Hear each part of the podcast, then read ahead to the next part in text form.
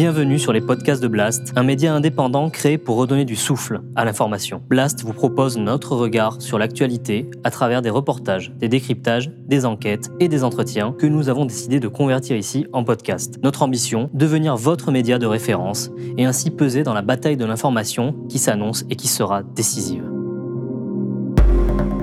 Les podcasts de Blast. Les entretiens d'actualité avec Antoine Etcheto.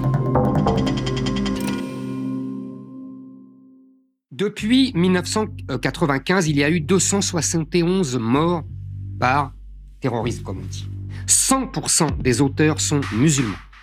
À partir de là, on peut dire, sans se tromper, que... À vérifier, hein Si on commence ce journal par ce projet d'attaque déjouée contre le chef de l'État, six personnes de la mouvance d'extrême droite ont été interpellées ce matin. Des hommes et des femmes soupçonnés de pouvoir basculer dans le terrorisme, c'est l'histoire d'AFO pour Action des Forces Opérationnelles.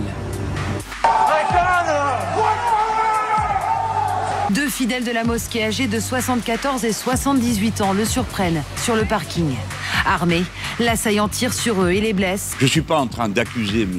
Zemmour de, de, de, fomenter des complots criminels, bien sûr que non. Mais oui, je l'accuse de répandre des idées qui finissent par se traduire dans le crime. C'est la différence entre l'extrême droite et l'ultra-droite, en fait. L'extrême droite, euh, c'est euh, bah, c'est grosso modo le Rassemblement national, c'est institutionnalisé. Euh, et l'ultra-droite, qui là, c'est des groupes plus radicaux, qui sont même des, qui font l'apologie de la violence. Et la violence est une valeur en tant que telle. Les groupuscules d'extrême droite, d'ultra-droite, néo-nazis ou fascistes font la une de l'actualité. Projet d'attentat déjoué, procès des membres du groupe OAS, groupe Telegram raciste ou agression dans les rues de Lyon, y a-t-il réellement une résurgence de la violence d'extrême droite dans notre pays? Des attentats terroristes d'ultra-droite sont-ils à craindre? Le climat actuel favorise-t-il ces groupes et les pousse-t-il à passer à l'action? On va faire le point tout de suite, puis nous discuterons avec Thierry Vincent, journaliste spécialisé dans l'ultra-droite.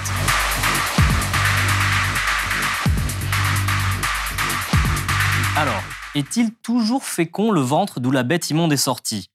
La gauche a sans doute un peu tendance à crier au retour du fascisme à tort et à travers. Sauf que le danger, lui, est bien réel, même si on lui fait moins de publicité que d'autres attaques. Et même s'il est encore marginal, les autorités prennent ce risque terroriste très au sérieux. Le 10 septembre, Laurent Nunez, le coordinateur national du renseignement et de la lutte contre le terrorisme, a annoncé que cinq projets terroristes rattachés à ce courant ont été déjoués en France depuis le début du quinquennat. En 2017, six hommes appartenant au groupe baptisé OAS, tous nostalgiques de l'Algérie française, sont arrêtés. Le groupe est nommé en hommage à l'organisation de l'armée secrète, organisation terroriste française proche de l'extrême droite, créée dans les années 60 pour la défense de la présence française en Algérie par tous les moyens. Ceux de 2017 prévoyaient d'attaquer des mosquées et possiblement de s'en prendre à des personnalités, comme Christophe Castaner ou Jean-Luc Mélenchon. En 2019, un homme, ancien candidat du Front National, ouvre le feu sur une mosquée à Bayonne, blessant deux fidèles on retrouvera une bonbonne de gaz dans sa voiture. Le 29 octobre 2020, en plein Avignon, un homme menace des passants avec une arme de poing déchargée. Il est abattu par la police. Il portait un blouson du groupe Génération Identitaire.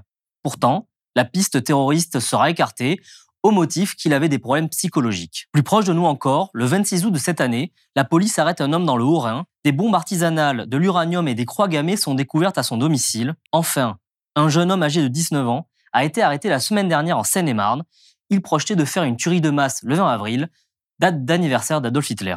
Dans Violence politique en France de 1986 à nos jours, un collectif de chercheurs a étudié une liste non exhaustive de 6000 actes violents motivés idéologiquement. Conclusion, près de 1300 attaques sont le fait de l'extrême droite. On parle d'environ 50 morts.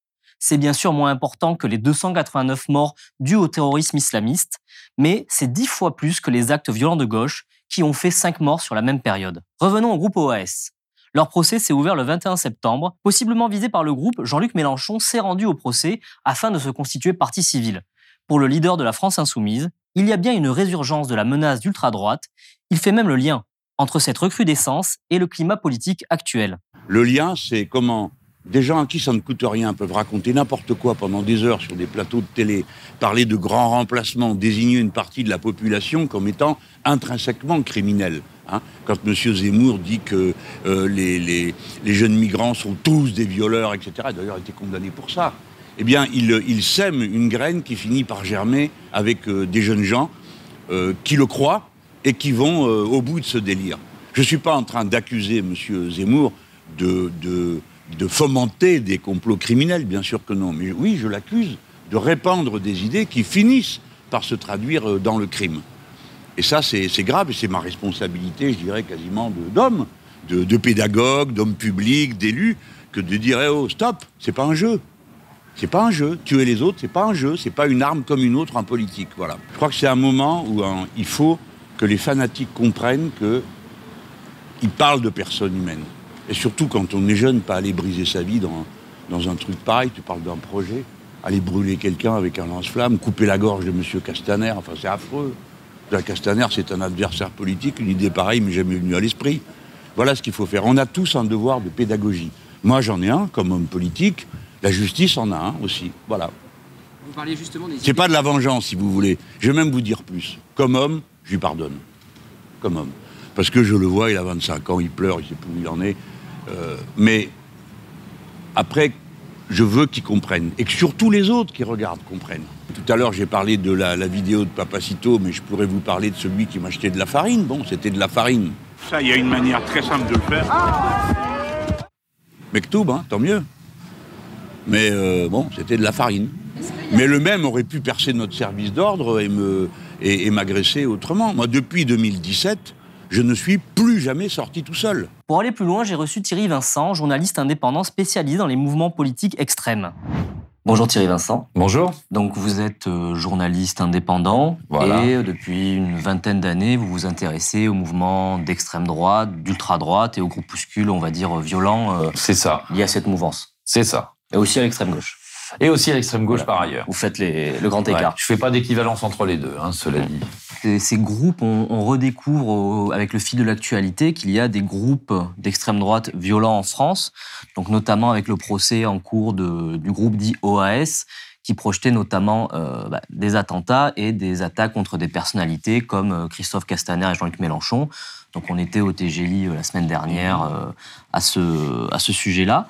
Est-ce qu'on peut faire un, rapide état des lieux euh, Quand on parle de groupes violents d'extrême droite, on parle de combien de personnes de, On parle de quoi?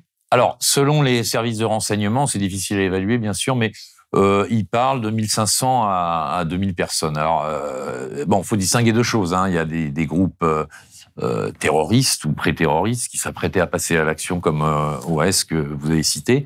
Et puis, il y a, euh, bon, bah, je dirais des agressions de rue, des bagarres, euh, par, parfois, parfois sérieuses, hein, euh, avec des blessés.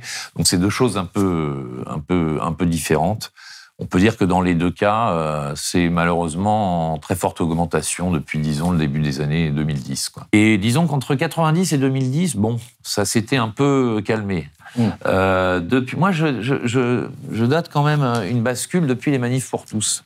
Euh, alors, la plupart des manifestants des mani- manifs pour tous c'était bon, des, des cathos tradis euh, classiques, euh, pas, pas violents. bon. Euh, mais euh, il y avait euh, pratiquement à chaque fin de manif quand même des, affrontements avec la police, des journalistes délibérément visés. Il y a eu ça, puis évidemment il y a eu le, le Bataclan qui là a posé le problème d'un risque contre-terroriste. C'est par hasard si le groupe qui est actuellement en procès s'appelle OAS en référence au mouvement terroriste pro-Algérie française. Et en fait, l'idée, c'est souvent ça. C'est alors eux, quand ils se font arrêter, ils disent non mais nous, on se préparait en, cas d'attaque, etc. Et moi, ce que je voulais, c'est me préparer justement à défendre mon pays et mes compatriotes contre la charia qui est en train de se mettre en place de façon magistrale sur tout le territoire français. Se préparer et aider la police, en fait, euh, à, repousser les attaques djihadistes si par malheur euh, devait arriver. N'empêche que c'est des groupes qui s'arment. Mais quelqu'un comme Eric Zemmour, par exemple, bon, je ne vais pas dire il n'est pas, responsable des attentats et de ces, ces violences directement. Mais enfin, c'est quand même quelqu'un qui dit euh, que, la France est colonisée euh, par les musulmans. Quand vous êtes colonisé, historiquement, les peuples colonisés, bah, ils sont révoltés contre le colonisateur, et souvent avec les armes. Donc, d'une certaine manière, c'est quand même un encouragement, conscient ou pas, bon, c'est inconscient, à bah, des violences. Ces discours-là me paraissent euh, extrêmement, extrêmement dangereux. On parle de militants politiques qui, hum, estiment que la- le recours à la violence est un mode d'action, Mais est-ce qu'on peut vraiment parler de terrorisme? Ah oui, ah oui. Vous avez cité le projet OAS, il y a quand même euh, la volonté. Et puis on trouve des armes. Hein. C'est ça quand même. Quand on trouve des armes, c'est qu'il y a intention euh, de commettre des, actes terroristes. Alors, vous avez cité OAS avec projet d'assassinat de Castaner et Mélenchon. Il y a un groupe dont on parle assez peu, mais qui est beaucoup plus important, qui était beaucoup plus structuré et beaucoup plus inquiétant. C'est euh, l'action des forces opérationnelles. Alors, je crois qu'ils ont été démantelés, je ne me trompe pas, en 2017-2018. Euh, c'est fondé par un ancien policier, euh, Guy Sibra, ancien du Front National. Parce que le Front National, évidemment, n'est pas un mouvement, enfin, c'est un mouvement légaliste, légal, qui pratique et qui joue le jeu électoral, mais c'est parfois un sas d'entrée euh, vers, euh, vers l'action violente. C'est-à-dire que certains euh, rentrent au Front National, sont un peu déçus, ils trouvent que c'est pas assez radical, et ensuite passent à ce- ces, groupuscules dont on a parlé. Alors, AFO, l'action des forces opérationnelles, donc il y avait ce policier, il y quand même le numéro 2 de l'ambassade de France au Salvador, qui s'est fait arrêter, euh, je en juin 2019, enfin, peu, peu, peu importe, avec dans la valise diplomatique des armes, qui a reconnu euh, devant euh, donc les agents de la DCRI, euh, des GSI maintenant, qu'il y avait le projet de commettre un, Bataclan euh, à l'envers contre les musulmans. Un projet assez abouti quand même aussi d'empoisonnement de la viande halal dans les, supermarchés, ça ils l'ont ils l'ont reconnu. AFO, c'était quand même 110 membres, hein, c'est assez structuré, 110 membres en France, 10 sections régionales, un truc assez pyramidal, bien, bien organisé. Il ne faut pas crier au fascisme à tout prix dès que quelqu'un est un peu conservateur et tient des propos critiques sur l'immigration. Mais c'est quand même pris très au sérieux par les services de renseignement français. Patrick Calvar, euh, l'ancien à l'époque s'appelait la DGSI, donc les services de renseignement intérieur, avait parlé euh, lors d'une commission parlementaire, c'était à huis clos, mais ça a été rapporté de risque de guerre civile quand même hein, entre, euh, disons, les islamistes et l'extrême droite. Laurent Nunes, coordinateur de la lutte antiterroriste, euh, bon, dit que bien sûr la principale menace euh, c'est euh, le terrorisme islamiste, islamiste ou djihadiste. D'ailleurs, c'est plus juste de dire ça, mais que la deuxième menace c'est les groupes d'ultra droite. Voilà. Donc très clairement, euh, alors on en est là à sept réseaux ou individus isolés, loups solitaires. Enfin, loups solitaires, ça peut être dangereux, hein, comme à Oui. Christchurch en Nouvelle-Zélande. hein. Il n'y a pas besoin d'être nombreux hein, pour semer la, la terreur. On en est là, à, depuis de- 2016, je crois, à euh, bah, sept réseaux ou loups solitaires. Deux récemment, il y a eu un, là un réseau démantelé très très récemment qui, projetait, euh, c'était dans, dans l'Est, là, dans le Doubs et en Moselle, je crois, qui projetait un, un attentat contre des loges maçonniques. Et il y a eu un type à Colmar, ça c'est le 26 août, je crois, c'est très récent, euh, qui apparemment un loup solitaire, euh, mais bon, on a vu sur son ordinateur, il consultait des sites néo-nazis, etc., et qu'il y avait le projet, alors il y avait des bombes artisanales euh, en état de fonctionnement, mais surtout il avait de l'uranium. Donc de quoi fabriquer une bombe sale? Et ça, je peux vous dire que les... les... Ça, ça inquiète. Ah ben, moi j'ai eu des agents du renseignement et qui en off disent oula ça ça vraiment ça ça, craint comme on dit. Comment on fait pour se procurer de l'uranium en France? Ah ben sur internet. Apparemment il l'a trouvé sur internet. On trouve tout sur Tout Internet. simplement. Ah oui mais c'est c'est dingue. Alors c'est pas c'est pas des quantités astronomiques qui permettent de, fabriquer une bombe atomique mais enfin vous foutez ça dans un bus euh, voilà c'est euh, c'est quand même assez sérieux. Je fais, juste un parallèle avec l'Allemagne qui je le crains J'espère que non, mais je le crains, euh, soit un petit peu en avance sur nous. Euh, en Allemagne, le terrorisme d'extrême droite est considéré comme la principale menace. hein, avant le, djihadisme. Ils ont eu beaucoup moins d'attentats djihadistes. Ils n'ont pas eu de Bataclan, de Charlie Hebdo, ils ont eu beaucoup moins d'attentats djihadistes. Mais ils ont eu depuis euh, 2018, je crois, trois attentats euh, à Nao, à Nao, sept morts, euh, un type qui a tiré sur des bars à chicha, à Le, 11 morts, un préfet en 2019 euh, qui avait pris position euh, pour l'accueil de migrants qui a été assassiné. Et voilà, il faudrait pas qu'en France on en arrive là. Heureusement, on a des services de renseignement assez bons quand même, Mm. euh, qui, euh, qui prennent cette mouvance très au sérieux et qui, qui, qui bossent bien. Quoi. Euh, et Heureusement qu'ils sont là pour les démanteler. Mais bon, on peut pas surveiller tout le monde, on peut pas surveiller tous les citoyens. Le, le problème aussi, c'est les, les loups solitaires. Enfin, c'est pas très compliqué de se procurer des armes en France, on le sait. Je n'exclus pas du tout euh, un, un dingue ou un réseau qui fasse, je sais pas, un- qui tire sur des, des fidèles dans une mosquée. etc. Ce qui est déjà arrivé, d'ailleurs, je fais une À Bayonne. parenthèse, absolument, à Bayonne, euh, 2019. Euh, donc un type de 85 ans, ancien candidat du Front National, quand même, faut le dire, bon, qui est parti euh, après, qui a tiré sur une euh, des fidèles sortant d'une mosquée. Heureusement, il n'a pas fait de mort. Il y a eu deux blessés, je crois. Deux blessés, absolument. Et c'est sérieux. Le, le, le- le terrorisme d'extrême, d'ultra-droite aurait pu tuer des gens en ces deux occasions. Un point extrêmement intéressant quand même, c'est que Brandon Tarrant, qui est donc le terroriste de Christchurch en Nouvelle-Zélande, comme qui passait en France d'ailleurs, qui a fait un petit passage en France au passage, je sais pas trop ce qu'il y a fait, euh, et Anders Breivik, le tueur euh, en Norvège, 80 morts hein, quand même, un type arrosé. Ces deux personnes qui se référaient idéologiquement à un écrivain qui s'appelle Renaud Camus. Euh, C'est lui qui parle du grand remplacement. c'est lui qui parle du grand remplacement. Euh, donc le grand remplacement, c'est une volonté dont on ne sait pas quel lobby. Alors, quand on dit lobby, il y a souvent les juifs derrière. Hein, bon, euh, il le dit pas ouvertement, même s'il a fait des écrits antisémites par ailleurs, mais qui serait un plan délibéré. On se demande bien pourquoi d'ailleurs, de remplacer la population blanche d'Europe par une population euh, noire ou arabo-musulmane. Donc c'est- une théorie non seulement raciste, mais aussi complotiste. Que Pour lui, c'est pas juste la démographie qui fait ça, ou les réfugiés économiques, politiques, c'est un plan concerté, délibéré. Voilà, ces deux terroristes se, se référaient à ce livre.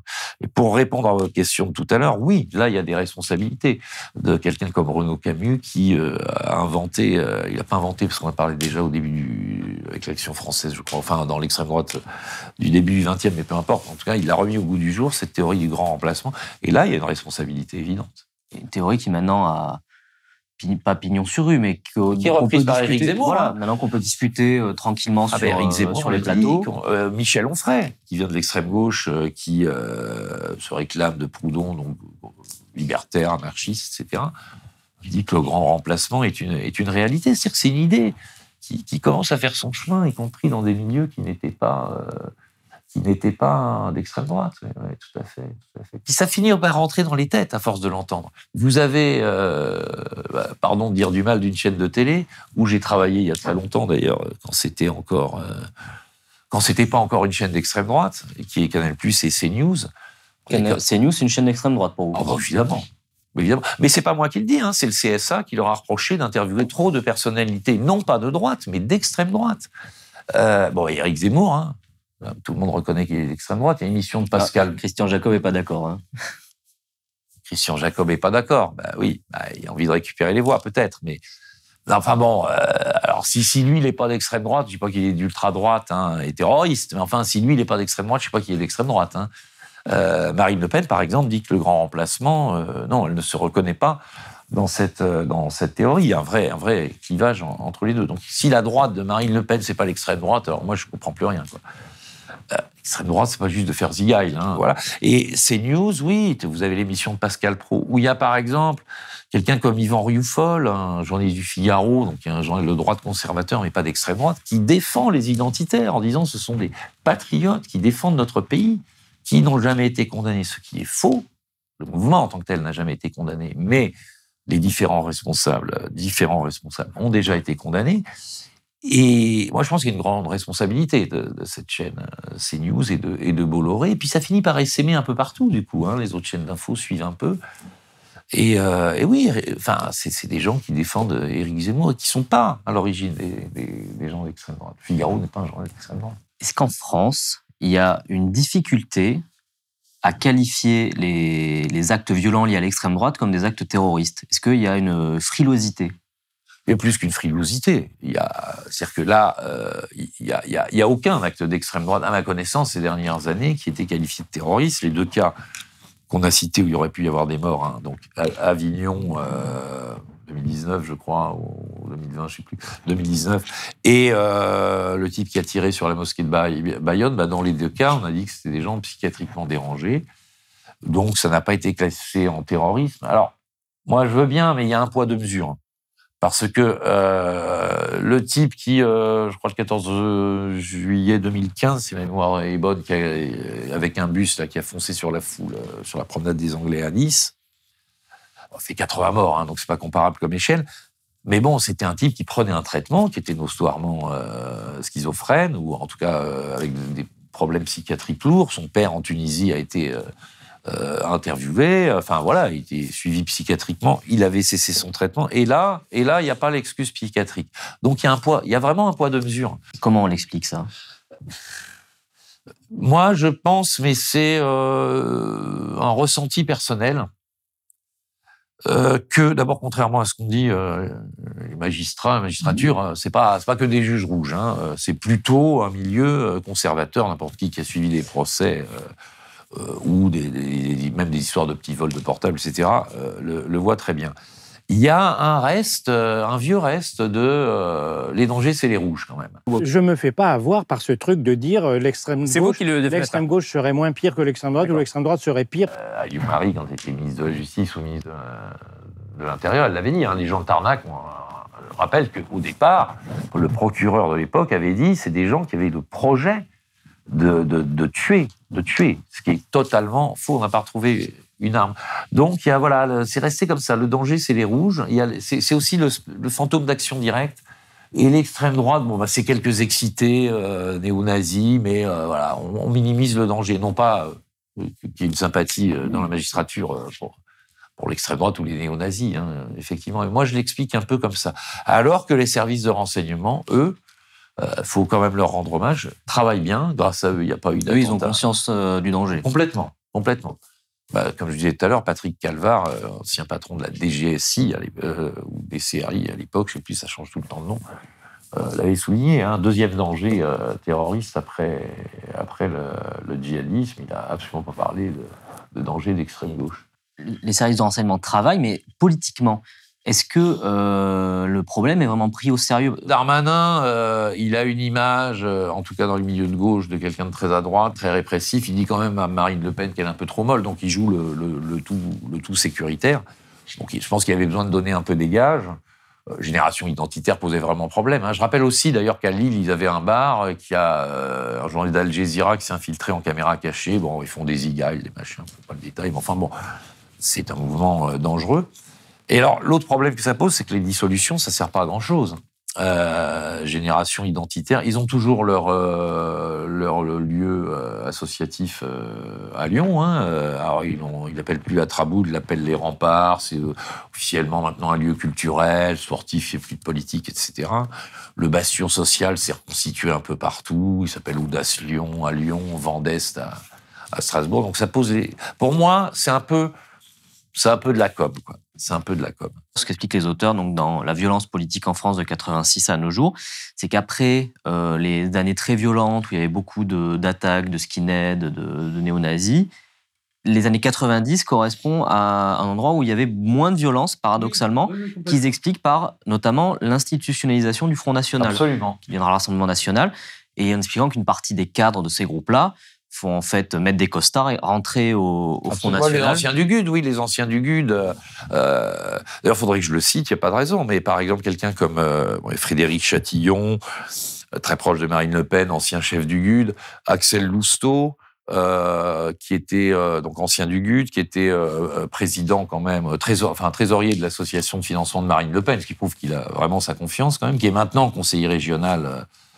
Rassemblement National, et euh, dont j'avais retrouvé une photo faisant un joli petit salut nazi à son anniversaire. Donc ça, c'est quelqu'un qui euh, a des responsabilités, qui avait des responsabilités euh, au Front National. Qui en a toujours, il est conseiller régional, hein, quand même. Conseiller régional, euh, euh, très proche de Marine Le Pen, puisqu'il était président de son association de financement.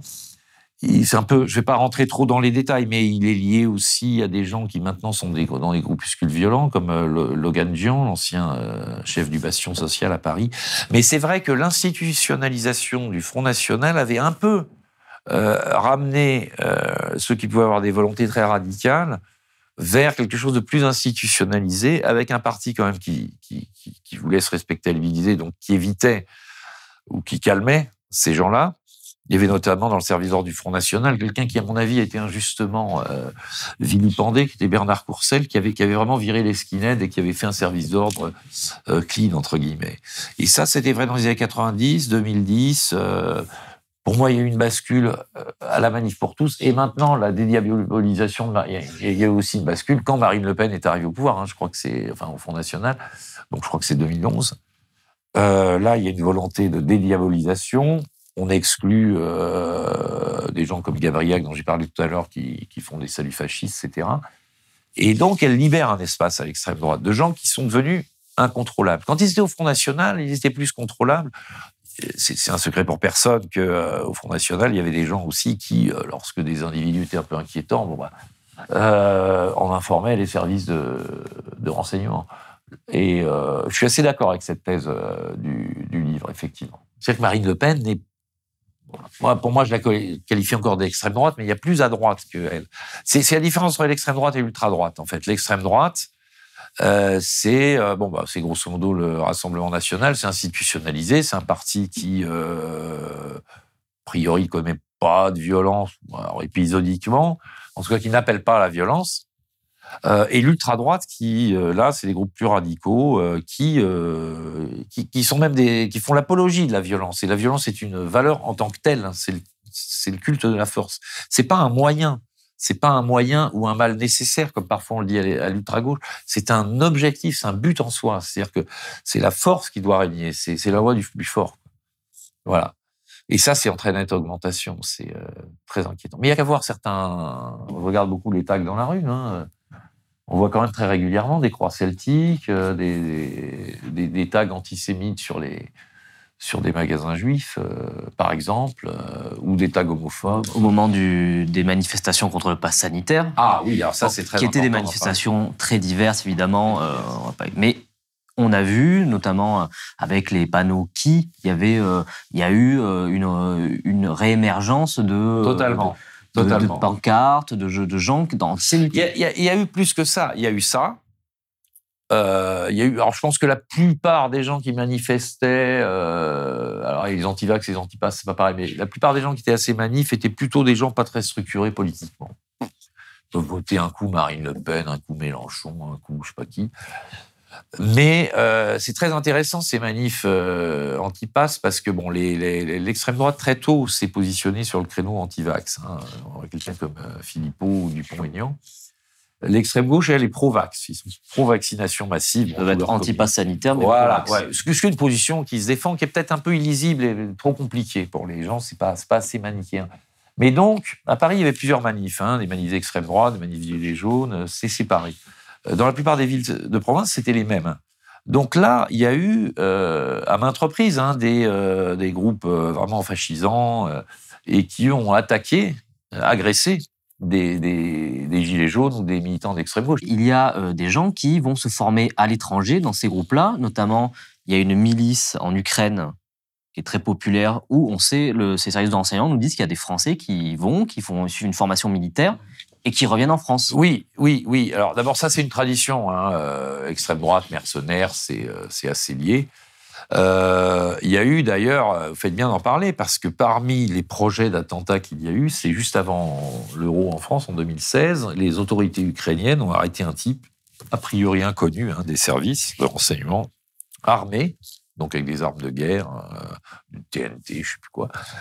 Euh, ils l'ont arrêté, remis aux autorités françaises, et le type a avoué qu'il euh, s'apprêtait à commettre des attentats euh, lors de lors de l'Euro 2016. Donc oui, il y a toute une filière. Alors ce qui est, ce qui est assez étonnant, c'est qu'ils vont se battre des deux côtés. Certains vont se battre du côté pro-russe et d'autres euh, côté ukrainien ou bon chez les, c'est pas assez, mais chez les indépendantistes ukrainiens, enfin les les, les anti-russes. Euh, ouais, ouais, le Donbass, et puis il y a le bataillon Azov, par exemple, qui est un bataillon, ça, c'est le bataillon Azov. Ouais, qui est néo-nazi. Donc il y en a qui vont se battre de, des deux côtés. Après, il y a une part de folklore, c'est-à-dire qu'en général, ils sont tellement mauvais euh, que euh, qu'ils sont virés parce que les types là-bas n'en veulent pas. Encore une fois, c'est une chose de faire la guerre militairement, euh, courageusement, même si c'est jamais beau la guerre. Euh, c'est pas la même chose que de, que de faire des ratonnades ou d'agresser euh, lâchement le cortège du NPA euh, qui est désarmé, où les types sont pas casqués en leur balançant des pavés sur la figure. Quoi. mais il y a ce risque, et l'exemple de, de, ce Français que je citais qui, qui, qui s'est fait arrêter à la frontière ukrainienne avec des armes de guerre, effectivement. Prouve en plus, c'est une filière d'approvisionnement. Hein, les, les, pays de l'Est, c'est une filière d'approvisionnement en armes. En, en, armes, absolument, absolument, en armes de guerre. Donc, il euh, y a un danger. Si vous avez aimé ce podcast, s'il vous a été utile, n'oubliez pas de nous mettre des étoiles ou de le partager autour de vous ou sur vos réseaux sociaux. Blast est un média indépendant, et si tous nos contenus sont en libre accès, c'est grâce au soutien financier de nos blasters et abonnés. Pour nous soutenir, faire un don unique ou mensuel, rendez-vous sur blast-info.fr slash soutenir. Blast, c'est aussi une web télé disponible sur YouTube et Peertube et présente sur tous les réseaux sociaux. Alors suivez-nous pour ne rien rater de nos contenus et abonnez-vous à notre chaîne YouTube.